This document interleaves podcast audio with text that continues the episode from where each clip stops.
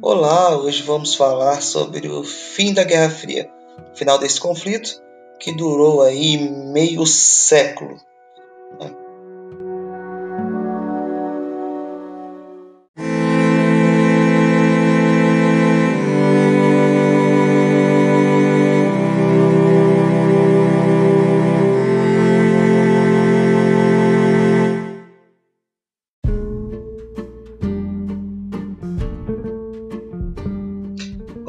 Final da Guerra Fria é, passa diretamente aí por entender o que estava acontecendo na União Soviética a partir do final da década de 1970, né? É, nesse período, o crescimento econômico da União Soviética ele entrou num ritmo muito mais frágil, né? Então a União Soviética percebeu o crescimento econômico diminuir é, havia desabastecimento, porque as safras eram insuficientes, a qualidade dos produtos é, ela começou a cair. É, internamente, o mercado ele não era abastecido com aquilo que era produzido e a União Soviética tinha um posicionamento muito forte de abastecimento aí do, dos países do bloco socialista e quando a gente vai falar aí da, da União Soviética esse esse cenário de enfraquecimento, de fragilização da economia soviética era o primeiro passo ali que, que anunciava a possibilidade final, né? Então já havia um prenúncio ali da fragilidade da União Soviética, tanto que na década de 80 já, o Mikhail Gorbachev, ou Gorbachev, depende do, do jeito que, que você falar, as, as duas escritas são permitidas também. Ele inicia, ele é responsável ali por um processo de reestruturação da economia soviética, que seria chamado de perestroika. E o que, que seria a perestroika? A perestroika era um processo ali de liberalização da economia. Então, a perestroika era um processo lento, obviamente, né? não era um processo é, intenso, era um processo controlado pela economia, controlado pelo Estado, ali pelo governo, né?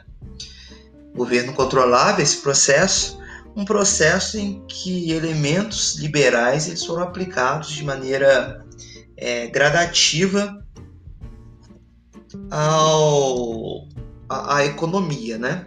Então, pouco a pouco observava-se uma economia caminhando ali no sentido do liberalismo, caminhando no sentido de uma maior participação econômica de de empresas privadas, né, de redução desse Estado, que é um, um passo importante.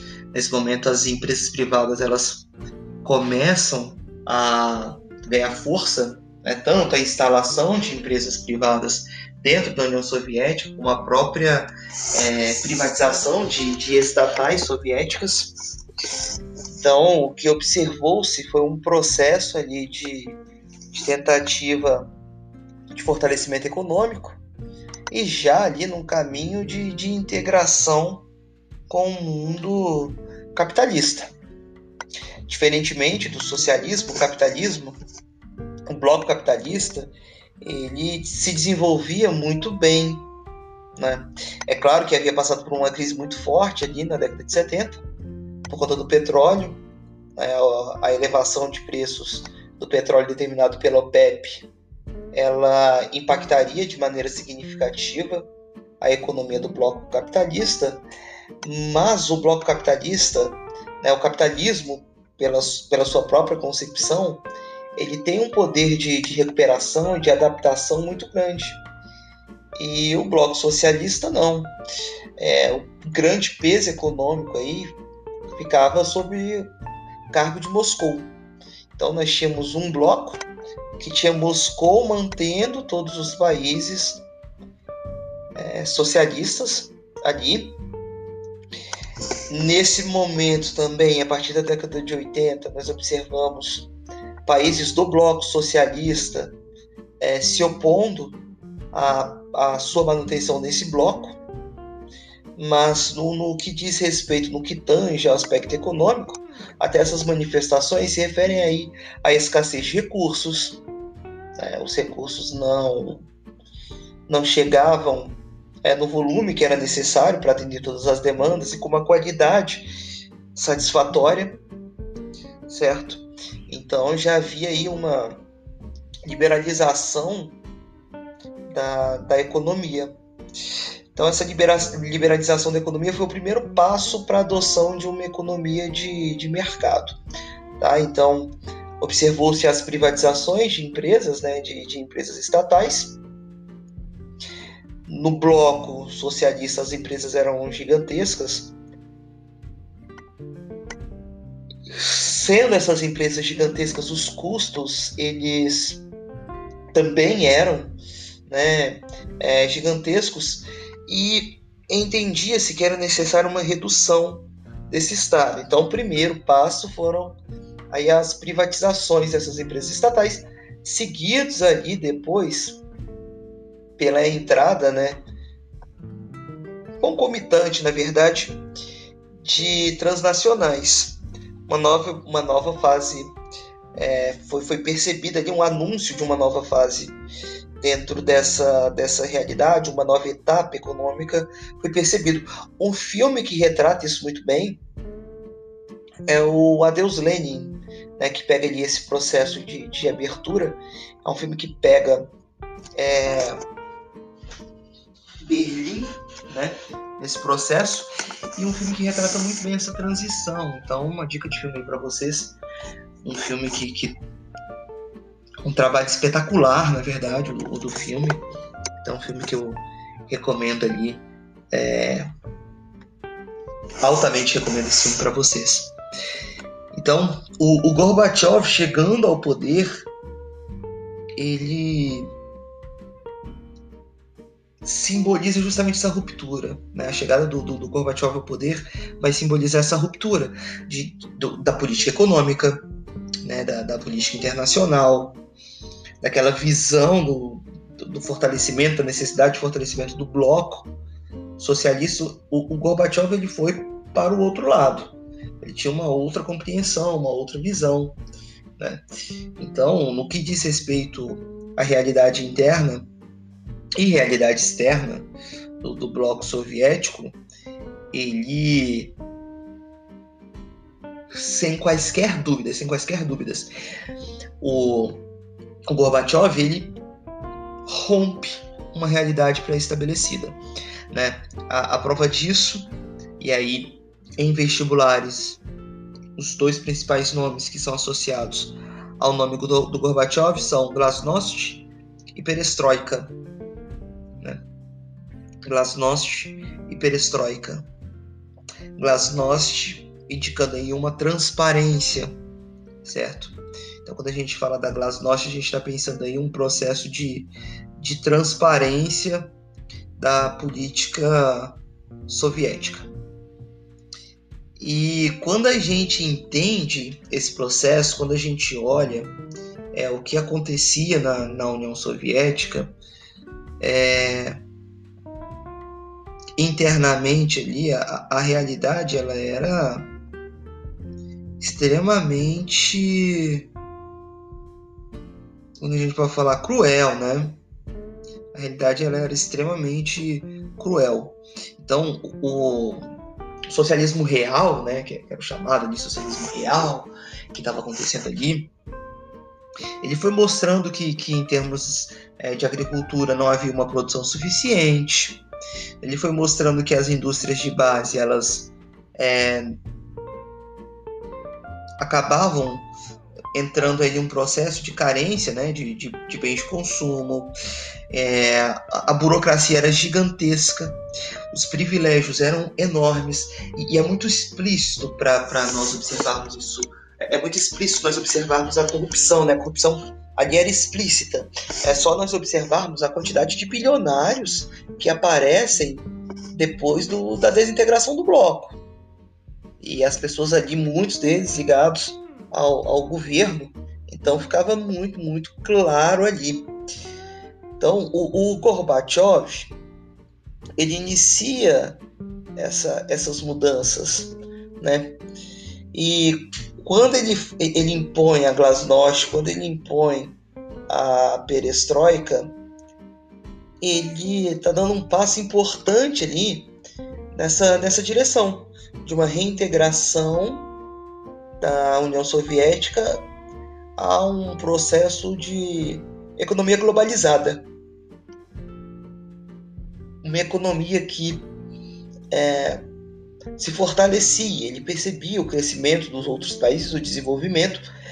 É fácil nós nos, nos recordarmos disso quando nós nos lembramos que durante a década de 90, né, de 1990, os Estados Unidos chegaram a produzir, em termos materiais, mais do que toda a história da humanidade havia produzido até então.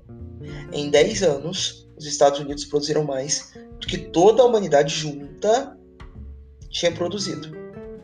É em todo o período ali que, que havia um registro. Porque o consumo ele cresce bastante, a propaganda capitalista é extremamente atrativa, porque valoriza a individualidade, valoriza a vaidade, valoriza é, o, o ego, né? Nesse cenário de, de, de mudanças, né? nesse cenário de mudanças, a Glasnost queria acabar ali, ela visava acabar com toda a perspectiva de, de autoritarismo que ainda pairava sobre a União Soviética. Então ela ia no, na direção ali de, de concessão de liberdades, né? de concessão de direitos, de valorização é, dos, da, das liberdades individuais, de, de valores democráticos sendo implantados nesse bloco. Claro, claro, isso, isso para a gente é, é explícito. Né? É claro que essas mudanças elas iam na direção de estabelecer, né, de estabelecer relações com o mundo ocidental. E essas relações com o mundo ocidental, elas já visavam essa integração da Rússia. A Rússia é um, é um continente, né, em termos de proporção territorial é, da Rússia, a gente pode pensá-la não como um país, mas como um continente, pelo tamanho que tem. E visava isso, né? Eles já tinham esse intuito de, de interagir, de dentro dessa dentro dessa perspectiva é, colocar a Rússia e ali os, os países que, do leste europeu acabam sofrendo nesse sentido, porque eles vão passar por, por é, lutas para saírem dali, né? Para se afastarem dali. Então a Glasnost ela queria tinha como objetivo, né, dar essa abertura no, no, que diz respeito à realidade interna, aos direitos e até externamente passar essa visão da, da Rússia como um país que, que, que estaria pronto ali para integrar um bloco democrático, né, de, de interagir de uma maneira é, forte, considerável com os outros países. E a perestroika? A perestroika ela objetivava a modernização da economia. Né? Então, quando a gente observa ali que é, esse modelo econômico, o modelo econômico adotado pela União Soviética, era um modelo que tinha desigualdades gigantescas, que garantia privilégios colossais, né? acredito que, que seria essa a melhor palavra, privilégios colossais para alguns membros do governo ou pessoas ligadas a esses membros do governo. Uma economia planificada. Ela tinha chegado no ápice. A visão deles é que ela estava no ápice. Então, é, o setor civil, por exemplo, e o setor militar, eles tinham um contraste absurdo. A, a diferença do que da realidade do campo para a cidade era um, uma diferença absurda, né?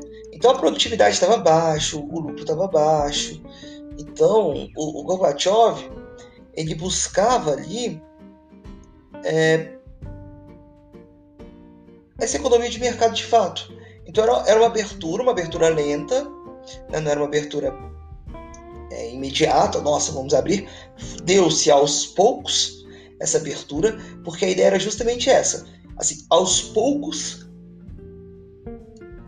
de maneira constante. Então, ao invés de enfrentar de, de maneira direta é, a, aquela elite, a elite burocrática, né, que, que, possuía ali todo um aparato de conservação de poder, e, e, é importante que a gente não se esqueça que todas as vezes que nós pensamos em Estado, o aparato é, burocrático ele surge com uma eficiência muito grande.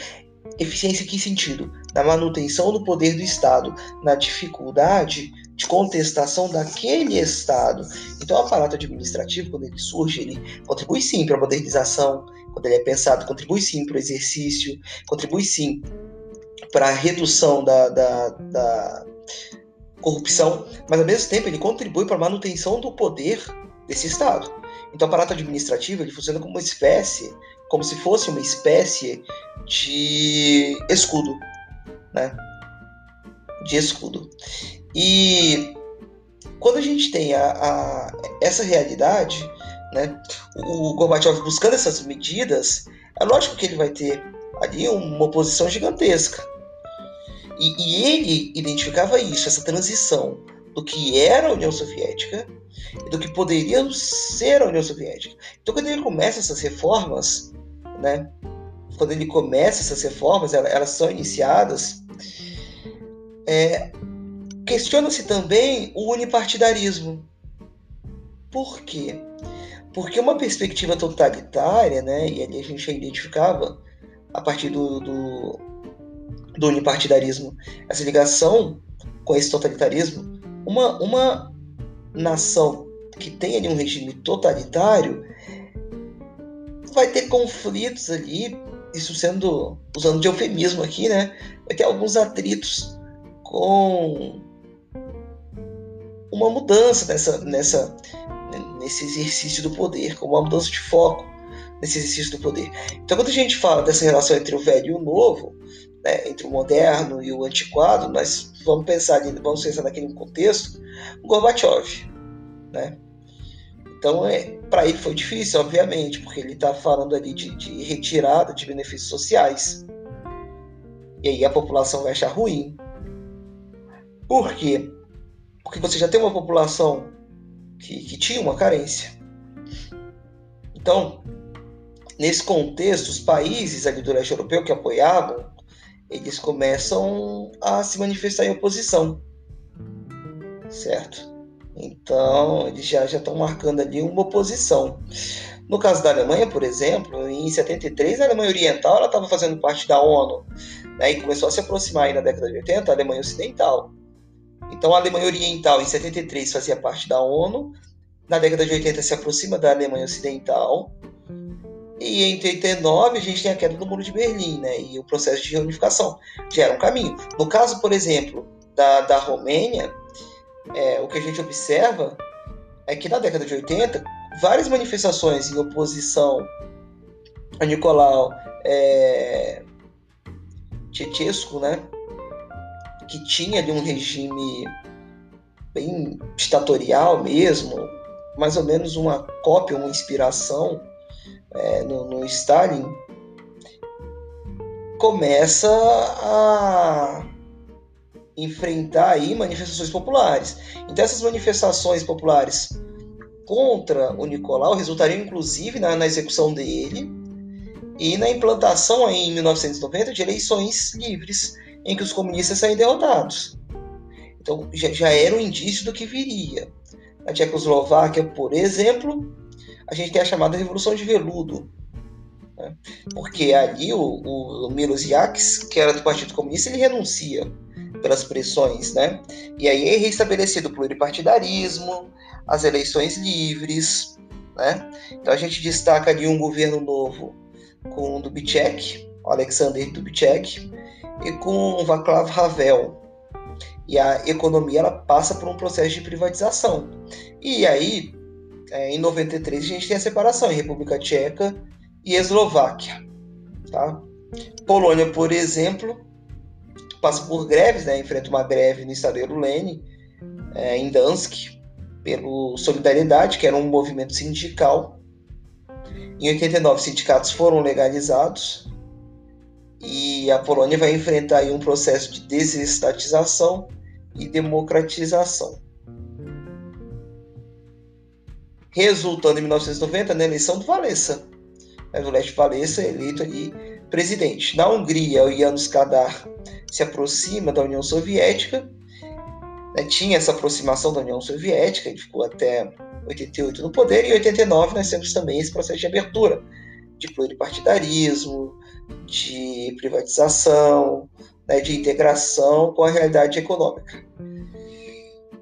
No caso da Bulgária, nós temos ali também eleições livres, os comunistas sendo derrotados, isso em 91, e no caso da Iugoslávia, aí a gente tem que destacar um, uma realidade única, porque a Iugoslávia é um país, né, era um país de uma área que era, sei lá, menor que.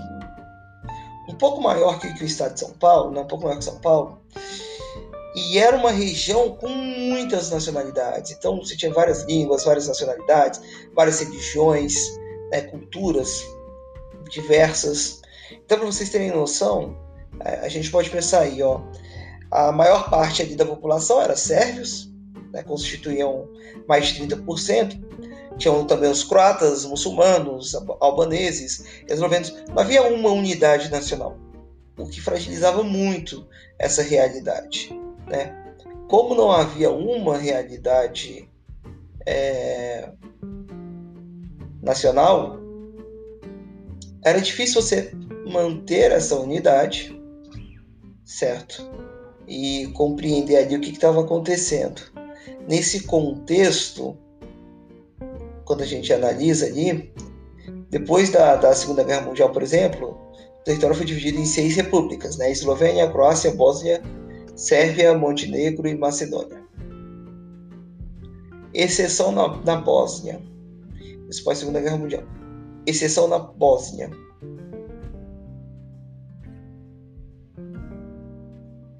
Desculpa, na Bósnia não. Exceção na Sérvia. Falei Bósnia, Sérvia. Bósnia Sérvia ali do lado. Duas regiões da Sérvia possuem autonomia. Kosovo e Voivodina.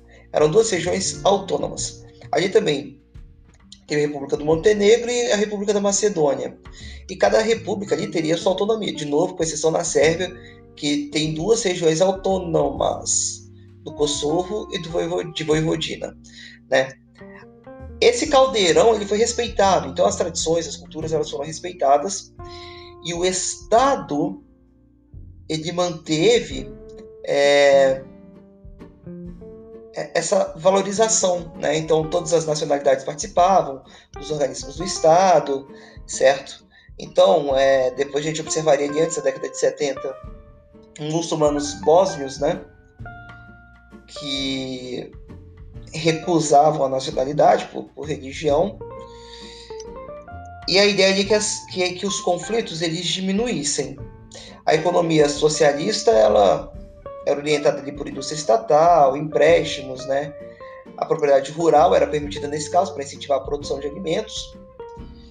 E as indústrias eram organizadas por um sistema de autogestão, que tinha tanto operários quanto burocratas juntos debatendo para entender as metas que, que tinha.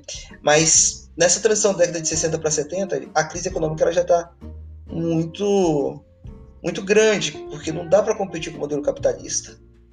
Certo? Pela alta produtividade do capitalismo. O capitalismo demanda isso, um desenvolvimento tecnológico, o capitalismo de, demanda um conhecimento técnico pela sobrevivência do capitalismo.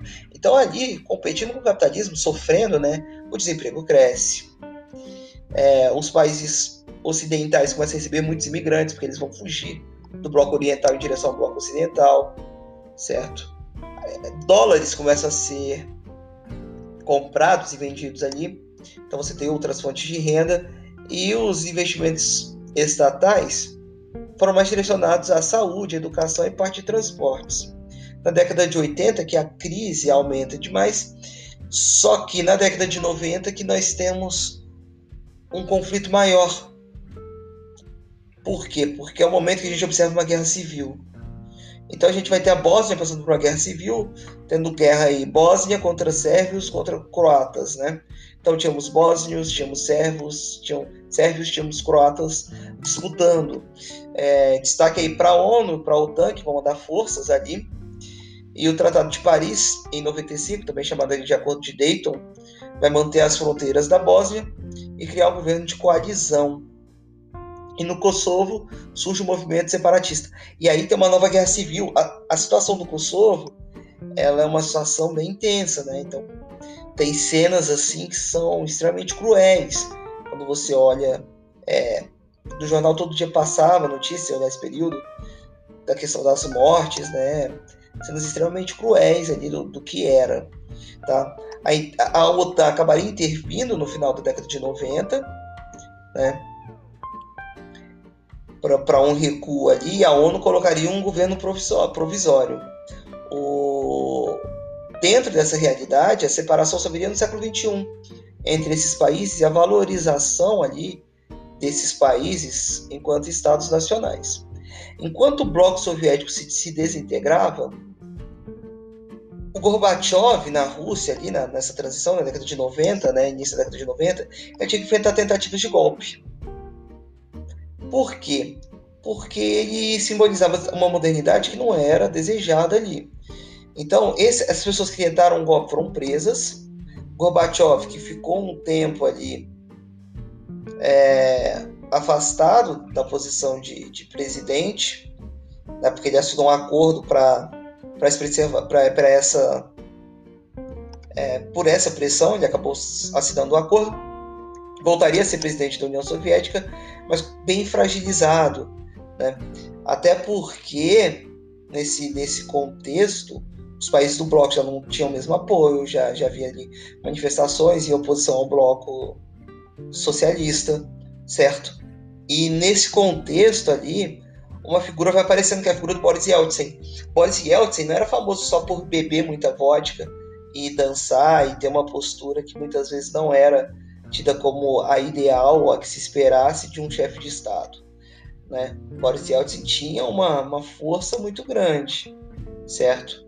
Então, quando a gente vai falar ali do desse afastamento, né, da, da, desintegração, a gente observa ali vários países, né, como Ucrânia proclamando república, soberania da república, é, Lituânia, é, Letônia, Estônia, e aí Bielorrússia também, isso já, já em, em 91, né? E aí, nesse ano de 91, é formada a Comunidade dos Estados Independentes, certo? É formada ali entre Rússia, Ucrânia e Bielorrússia. Nesse cenário, a gente tem esse bloco se fortalecendo, com exceção ali de Estônia, Letônia e Lituânia, que eram três estados, junto com a Geórgia também, né, que estavam passando por conflitos internos, eles não participavam desse momento.